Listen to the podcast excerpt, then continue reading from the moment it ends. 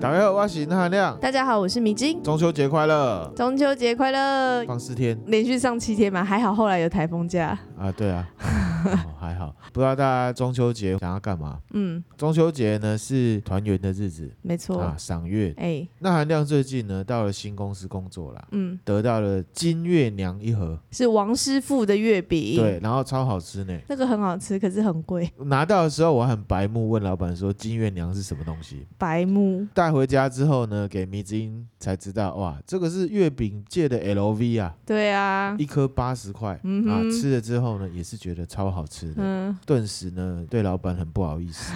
感谢我老板这对么照啊，顾我，真的耶，谢谢哦老板。真的谢谢老板哈、那金月娘嘛，嘿，米之音知不知道台语的月亮怎么讲？伪牛啊，就是月娘、嘿鬼牛，对不对？嗯， 那你知道什么是月娘吗？月娘就是月亮啊。就月亮 嘛，你知道要再一次那个好中国古代啊嗯，自然崇拜，然后把它拟人化了。哦，对，中国古代呢，以日为太阳，以月为太阴。这个我们如果念易经就知道。嗯嗯好，乾卦就是太阳，嗯坤卦就是太阴，嗯，就是人格化的结果。好那中国民间也相信啊，这一天是太阴娘娘的生日。哦，哦所以呢，其实中国传统习俗中秋节是要拜月亮的哦，哦是哦，，对，是要拜月亮的。然后呢，中国民间会称太阴为月光娘娘。嗯中国文化圈南方，譬如说闽南、福建或者是台湾，就会称她为月娘、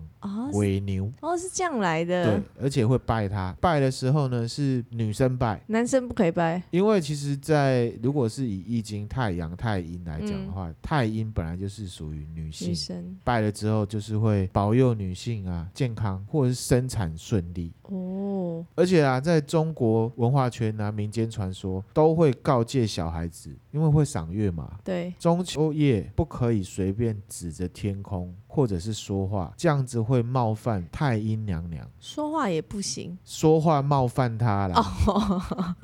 我说不可以指 着他然后说话，好好好，对不可以说话冒犯他，以免呢被割掉耳朵，是从这里来的，对这个传说是从这里来的，对，所以到了台湾就变成了很简单讲重点的方式，对，就是说用手指月亮会被割耳朵，对可是其实是因为用手指人就是一件没礼貌的事情，嗯那你用手指月亮是不是也没礼貌？对就会被割耳朵。可是现在就没礼貌这件事就忘了，变成你不可以用手指月亮嗯对会被割耳朵，对其实是没礼貌会被割耳朵嗯才对啊嗯。这个豆知识分享给大家，哦，可是真的会被割耳朵啊，不会啦，真的会啦。不会啦，真的会，真的有小朋友小时候的同学会说，他指了之后真的被那割耳是他朵。戴口罩戴太紧了啦。小时候没有在戴口罩那他啦。不知道眼镜戴，啊我跟你戴得讲，没不然戴就好是看那个听友有没有亲身体验来跟我们分享，好来证实。啊，希望听友呢啊，我中秋节那一天我会问大家，哦，好。现在指月亮看看，然后有没有被割耳朵？我觉得搞不好，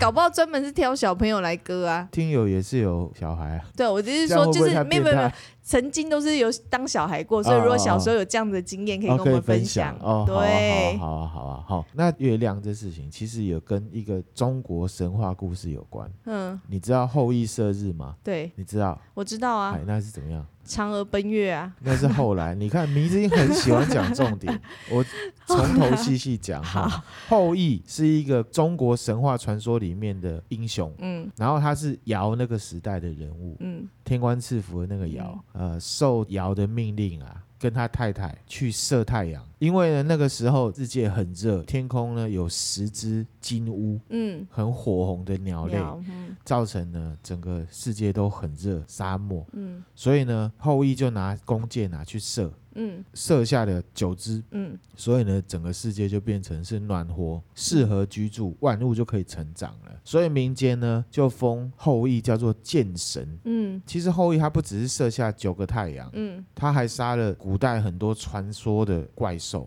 哦，譬如说亚鱼、凿齿、九阴、大风、风息、修蛇这些怪物。嗯其中有一个怪物，我们大概介绍一下，叫做九阴。嗯，九阴给你看一下图片，九阴真经的九阴吗？婴儿的婴，哦，婴儿的婴，这个图有没有很好像九头蛇哦。对，九阴就是九头蛇。哦，中国竟然也有九头蛇，海拽，什对么 Hail Hydra。黑来对九阴呢，它是出自于南怀瑾的书，他就有讲到它是传说生物，它有九个头，嗯而且它是龙或蛇的造型，而且它的声音很像婴儿，嗯，所以叫九九阴。阴而且它会喷水，它也会喷火。哇，那它原本是居住在水里面，是因为太十个热太阳嗯太热了，水很烫，它就爬出来到处作乱。哦，所以以呢，尧就叫后羿去把它杀死掉了。嗯，我觉得嗯九阴很酷诶、为什嗯么？因为希腊神话有九头蛇，对，波斯有九头蛇，嗯中国有九头蛇，日本也有九头蛇哦。日本也有哦，日本也有，然后呢？你刚刚看那张照片，你没有觉得很熟悉吗？那个是柬埔寨的九头蛇。对我刚刚这样想，我有想到对柬埔寨的，我刚刚讲的这些地区、这些国家都有九头蛇的传说，哼，所以是不是，集体潜意识，或者是九头蛇在远古时代可能真的是存在的？嗯，而且啊，在希腊神话里面，九头蛇是被大力士海克力士杀死的，哦，他也是为民除害，嗯，像不像后羿？这整个故事架构都是一模一一样的。欸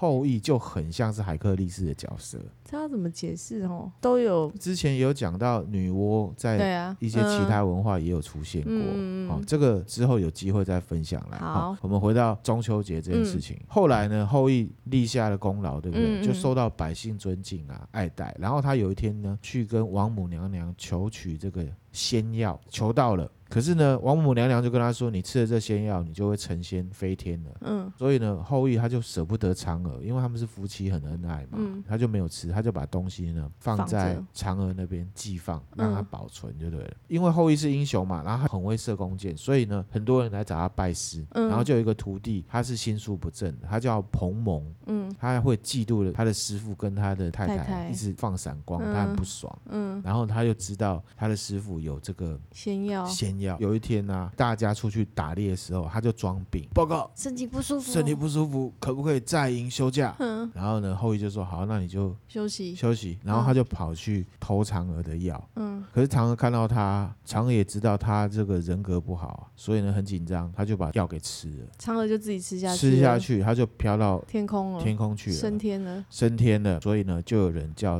嫦娥为什么月娘。哦，所以以呢，嫦娥就等于是月亮结合中国民俗啊，嗯对大自然的崇拜而拟人化出来的角色。嗯嗯而且我刚刚有讲嘛，其实道教或易经里面的乾卦就是太阳，坤卦就是太阴，脱离了一年里面最热的时候，步入中秋，就要进入太阴的时候，就是坤卦、冬天的时候了。嗯，所以中秋节其实也有这样子的连接。哦，那古代呢，中秋节女孩子要拜太阴神，也就是拜月娘。嗯我刚刚其实也有讲，就是保佑女孩子身体健康，嗯生产顺利，所以呢，太阴神或者是嫦娥或者是月娘就是女性之神。好，这是中国的神话。嗯那希腊神话嘞？对我自己想问，希腊神话有类比的人吗？当然有啊，我们之前有介绍过奥林帕斯山有十二主神啊，，哦对，月神阿蒂密斯哦，就是那个戴安 娜，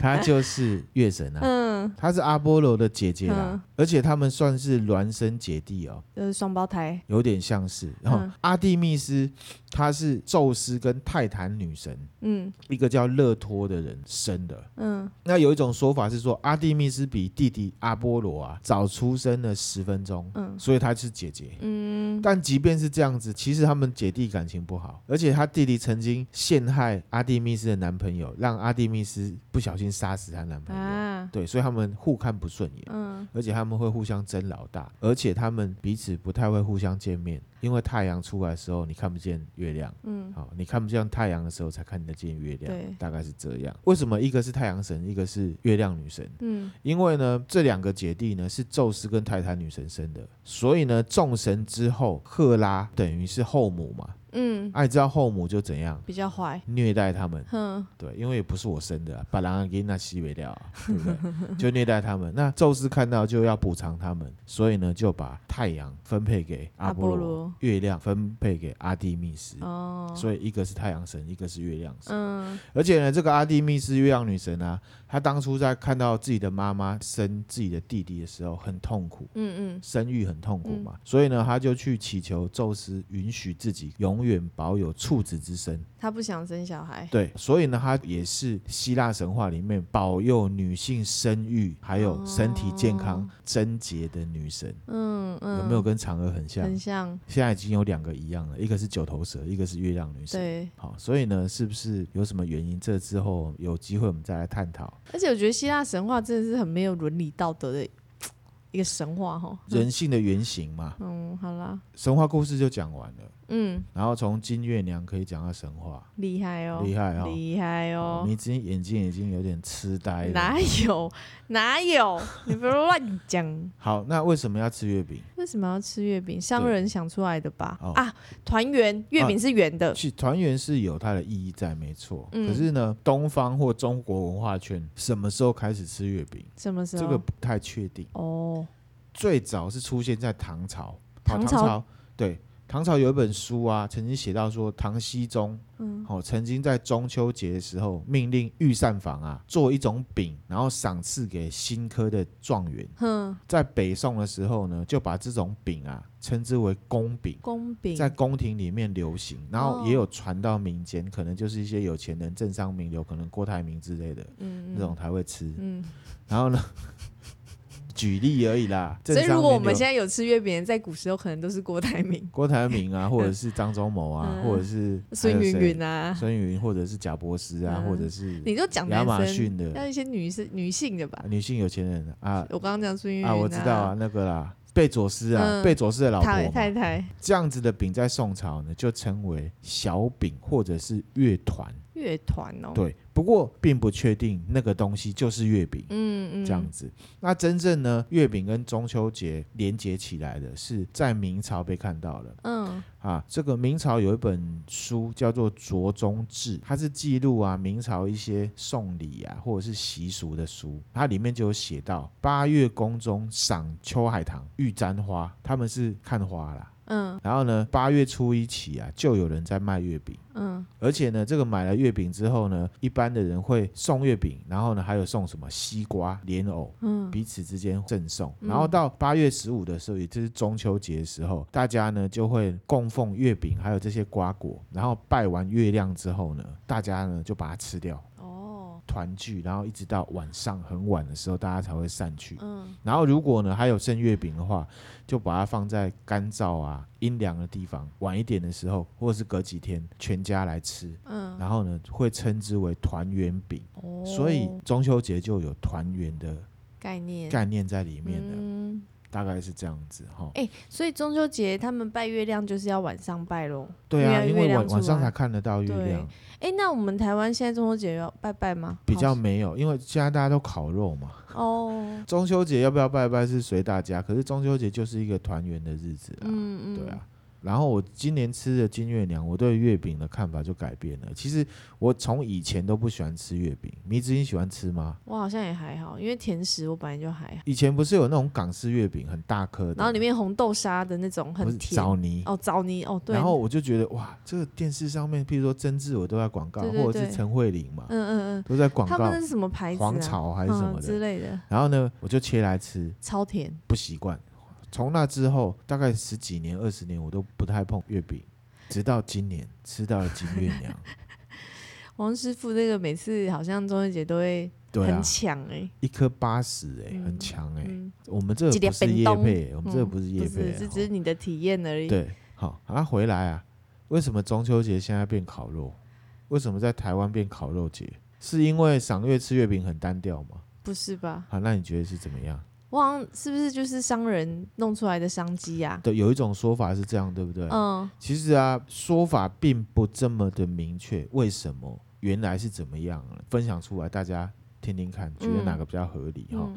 当然，第一个就是说什么一家烤肉万家香嘛，嗯但是一九六七年的时候啊，酱油他们推出了一个广告，嗯就讲说一家烤肉万家香。嗯然后呢，隔了几年，金兰酱油又推出了金兰烤肉酱。嗯，然后呢，这两个品牌厂商品牌呢，在电视上就是竞争广告量、嗯 CPRP，然后呢，大家对这个酱油的认知就提高了。那时候又加上什么鼎好啊、家乐福、万客隆这种大卖场，在中秋节前夕就举办了一些烤肉相关用品跟食材的特卖会。嗯然后呢，台湾人就不知不觉的把它变成这样子。嗯然后中秋节的主角就是烤肉，嗯可是也有人考究，嗯，似乎不是这样。哦，因为呢，一九六七年万家香酱油推出这个广告，那台湾第一家顶好超市一九八七年才开的，嗯，也隔蛮久，隔二十年，，对，家乐福万客隆则是一九八九年才开的，嗯甚至呢，万家香烤肉酱也是一九八六年才开发出来的，嗯所以这个讲法就有一点不太兜得起来。嗯，对。如果以我们在做广告的那个认知里面，通常会这样子的，就拍这样子的广告内容，原则上是会去看大家有在现在的习习俗对现现在在的习惯，大家的音赛是什么才会有这样子的内容？不太可能为了逆势创操作对，那除非他们真的对自己很有信心，预算很多，他才有办法哎呀炒起来啦。专业哦，我们之前讲这个的时候眼睛就亮了，就亮起来了。你这样讲，我就是想说，对，确实我们都会看现在的潮流是什么，嗯然后再去因应现在的潮流去做出相对应的内容嘛。嗯嗯嗯嗯。然后后来呢，在 PTT 上面啊，就有一个名字叫做星期天的历史学家，嗯，他就来考究，考究说究竟为什么中秋节会变烤肉节这件事情。然后他就有讲到说，其实啊，就像你讲的，中秋节烤肉这件事情是在一九八二年的时候，在新竹地区非常盛行。新竹，对，因为当年那时候呢，新竹市是制造这个烤肉炉的大本营，哦，主要，产地就在那里。哦然后，那一年呢，其实外销非常的不景气，嗯所以它转为内销。所以当年呢、中秋烤肉这个风气就盛行起来了，嗯就有这种说法。那换言之呢，以这位乡民讲的话，就是他认为中秋烤肉的由来应该是一九八二年新竹地区烤肉炉外销不景气，再加上后来几年烤肉酱的广告竞争，才让中秋节变成烤肉节。嗯所以有外在因素跟内在因素，嗯而不是只有说因为万家香酱油。嗯，过中秋节的人的想法，我确实会觉得吃月饼看月亮确实有一点无聊啦。对啊，我我也在想说，会不会烤肉就是因为大家要团圆嘛，那对就是只热是热吃，闹闹对啊，吃月饼太有点静无态聊，对，那还而不且如那个月饼也吃多也是很你腻，吃一个就已经聊很厉害了啦，吃两个以上会太对啊、腻。对不对？然后加上中秋节的时候，通常天气开始转凉，大家就会在户外，他想说啊，那没事，那不然来烤肉好了，好像还蛮适合的。哦，这也是一种想讲法啦，其实嗯是蛮有可能的。反正为什么中秋节变成烤肉节，就有这几种讲法，嗯，大家参考这样子。因为我印象中，我小时候开始，只要是中秋节就有就有嘛就有烤肉，所以其实是比较早期就有了，嗯嗯。确实是这样，没错。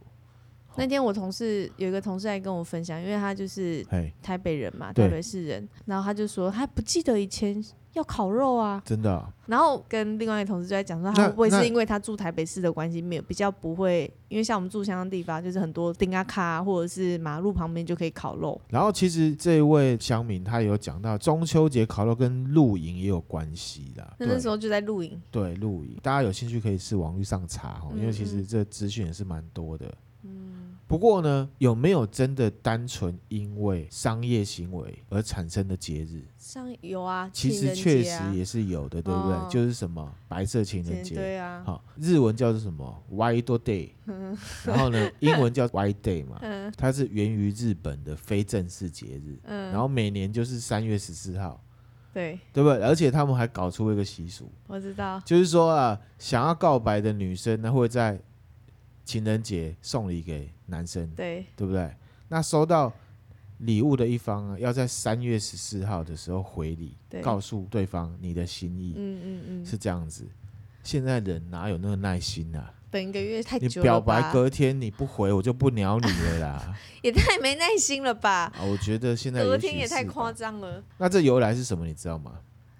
就是那个、啊、Pocky 是吗？不是 Bogi，不是这 Bogi 哦个这个就很具体了，哼，是有历史的。嗯好，白色情人节啊，是一九七七年诞生在日本的。嗯一九七七年的时候，日本福冈市有一个和果子制造商，它叫做呢石村万盛堂。嗯它本身呢是做一种，也是现在日本传统的和果子，叫做鸡软素 面。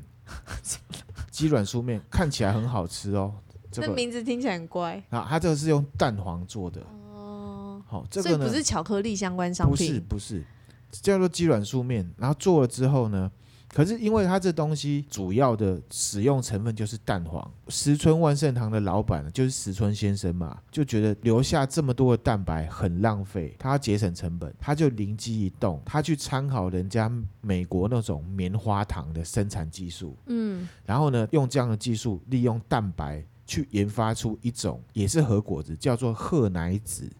这个是很有名哦，现在还买得到。这个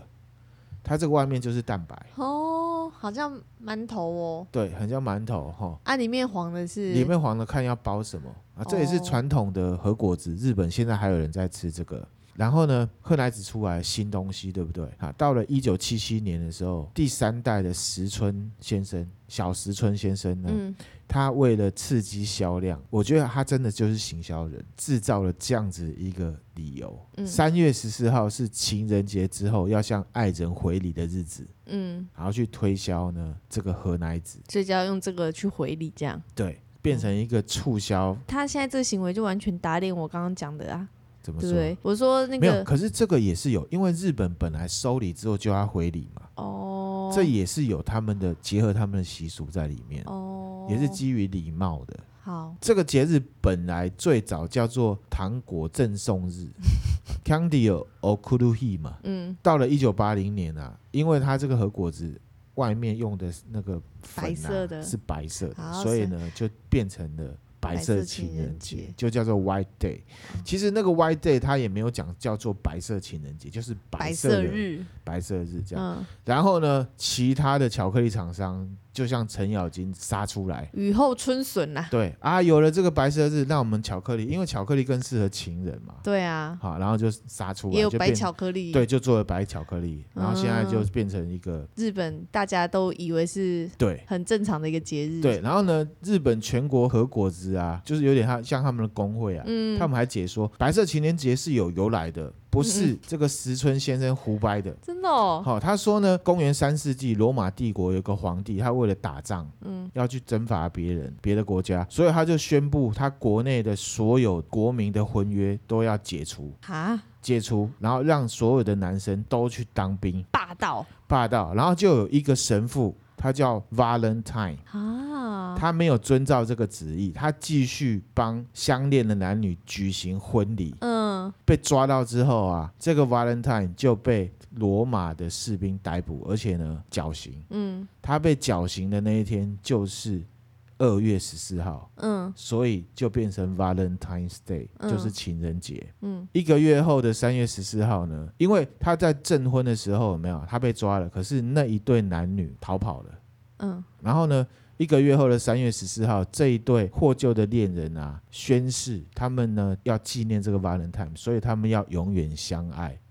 所以呢，就把这一天定为白色情人节。可是呢，哦这一段是工会讲的，嗯历史上是查不查不到的到这样 子，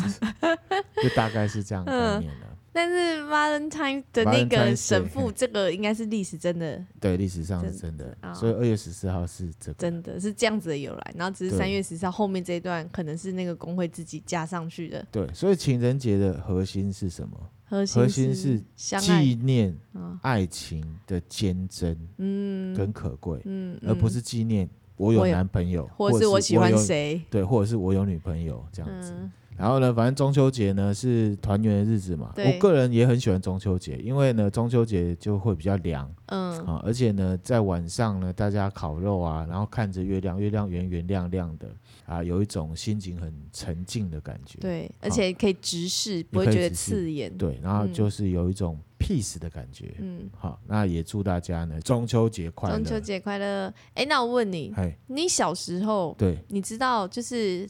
中秋节要赏月嘛，就会烤肉兼赏月，对，如果有乌云把月亮遮起来，你知道对怎么办吗？ 怎么办？认真烤肉，不要看月亮啊。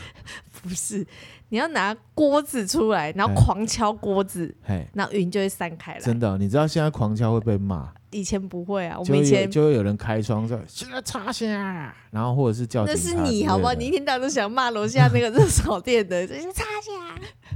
没有，就是这是一个也是都市传说，这样子哦、宣称就是你这样轰轰轰轰轰轰，然后云就会散开。真的哦、小时候我们真的做过这件事情哎、是然后有被打吗？没有啊，因为就在我阿妈家那边啊，她那个庭院很大、啊。哦那他真的有走吗？好像小时候就是有几次有效啦。啊，如果真的下雨天就没办法，嗯、因为中秋节不见得会晴天呐、好啊，这个米子英给大家的一个都市传说考验哦，有两个，有哦两个、有两个，一个是钠含量，希望大家呢在中秋节的时候去指月亮，不是，啊不是吗分享说有没有这样子的经啊验？啊啊啊有分享有没有？然后第二个是，如果乌云遮住月亮的话，就要拿锅子出来敲。嗯，不知道大家有没有小时候有没有做过这样子，啊有没有大家听说过啊啦？大家在允许的状况下可以试试看。嗯，不然小心被打。好，再跟 再跟我们讲，好、有好没有用这样子？好，好那我们今天分享内容就到这边啦。那如果觉得我们的内容还不错的话，欢迎追我们的 FB 或 IG，也可以赞助我们，给我们鼓励哦。谢谢大家，也祝大家中秋节快乐，快乐，拜拜。拜拜